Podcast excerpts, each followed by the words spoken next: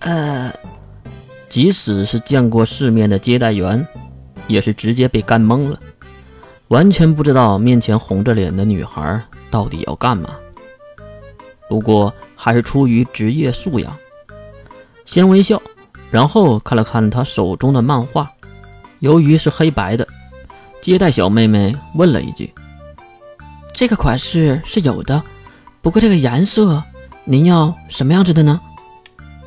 啊，颜色？这个问题让水昭不知所措，他急忙看向窗外的月。月也是比比划划的用手指向自己的手，也就是让水昭看向手中的漫画。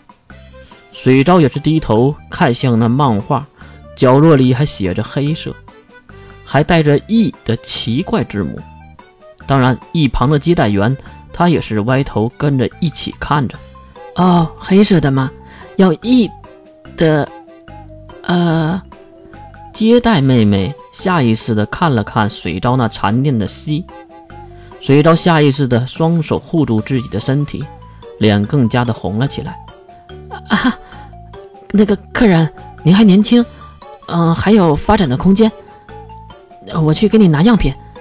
为了缓解尴尬，小姐姐马上去货架那边拿出一个展示品，拿过来后才发现，果真和漫画上的几乎一模一样。是这个款式吧？小姐姐将东西放在了水昭的手上，水昭也是拿起看了一眼，不过他注意的是大小，可不是款式什么的。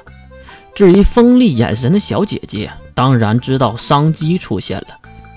那个客人，您要不要买两个这个呢？小姐姐竟然拿出两块橡胶垫片，水昭接过来捏了一把，起初还不知道这是什么东西，不过一捏。就完全明白了是什么了，瞬间红润的脸颊差点冒出烟。水昭也是明白了，接待员应该是误会自己要买这个。啊，这个你可能是误会了，这个是给我哥哥买的，并不是我自己穿。啊，哥哥哥，啊！店员和水昭都愣住了，可是水昭说的是真的呀。月就是哥哥啊，虽然他现在从理论上不算是，但是接待小姐姐哪知道他说的是什么呀？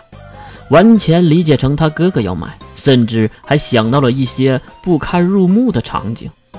啊，哈，这这客人，那你是不是需要更多的垫片呢？水昭知道完全误会了，只能将垫片还给店员，然后指向手中的内衣，就要这个了。麻烦您帮我包起来，啊，好，好，好的。接待小姐姐也是很尴尬。就这样，在两个非常尴尬的问候语后，水昭精疲力竭地走出了店面。估计这是水昭这辈子最艰难的一次购物了吧？看到水昭出来，月马上迎了过来。哟，买回来了吗？水昭并没有说自己的尴尬和不堪，而是将袋子递给了月。还有那张漫画和余钱，接过了袋子的月迫不及待地看了看里面的东西。对对对，就是这个。听到月的肯定，水昭重新看向月的胸。E 吗？啊？什么？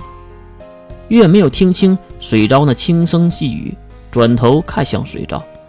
啊，没什么。那个月哥哥，你买这个是给自己穿的吗？月放下了袋子，将钱和漫画都放入了裙子的口袋，然后才回答水昭：“当然了，不然还能干嘛？对了，千万别和别人说啊！找你就是因为你平时话少啊！啊，一定。其实水昭的心里都想了，打死我我都不会往外说的，太社会性死亡了。走吧，我请你吃饭。这个刘月哥哥，我想还是算了吧。”很明显，水昭好像是有些生疏，不太喜欢和不怎么熟悉的人吃饭，也可能是因为自己里有什么事儿而想拒绝。可惜了，对方是月呀，直男的性格完全不会理会小女孩的心理反应，拉起水昭的手，直接离开了店面的门口。在月的心里，水昭和花月一样，都是妹妹一般的存在。基本没有当成女孩来看待，所以他也毫无避讳的接触。至于水昭可不一样了，他纤细的女孩心里可被月的举动一一触动。水昭是知道的，月以前的模样和性格，毕竟总是和自己哥哥水兵在一起出现。就在水昭想多次拒绝的话语却没有说出口的时候，可能是因为自己的害羞或者是性格所压制，水昭完全对付不了月这种人，大大咧咧的这种，所以最后水昭被强行带入了一个家庭餐厅。为什么月总来家庭餐厅？因为这里便宜。对。就是因为这一个原因，在服务员递上平板电脑点了盖饭后，月就将平板电脑递给了水昭，水昭也是点了一碗拉面，然后将电脑递还给服务员。看着服务员离开，月则是重新看向了水昭。水昭，今天的事儿可别说啊。月再次的打着预防针，其实根本就不用再次强调，水昭也是不会说的。他是那种守口如瓶的孩子，啊，我是不会说的。不过琉璃月哥哥，月马上抬手阻止了水昭的话，都叫哥哥了，还是叫我月吧。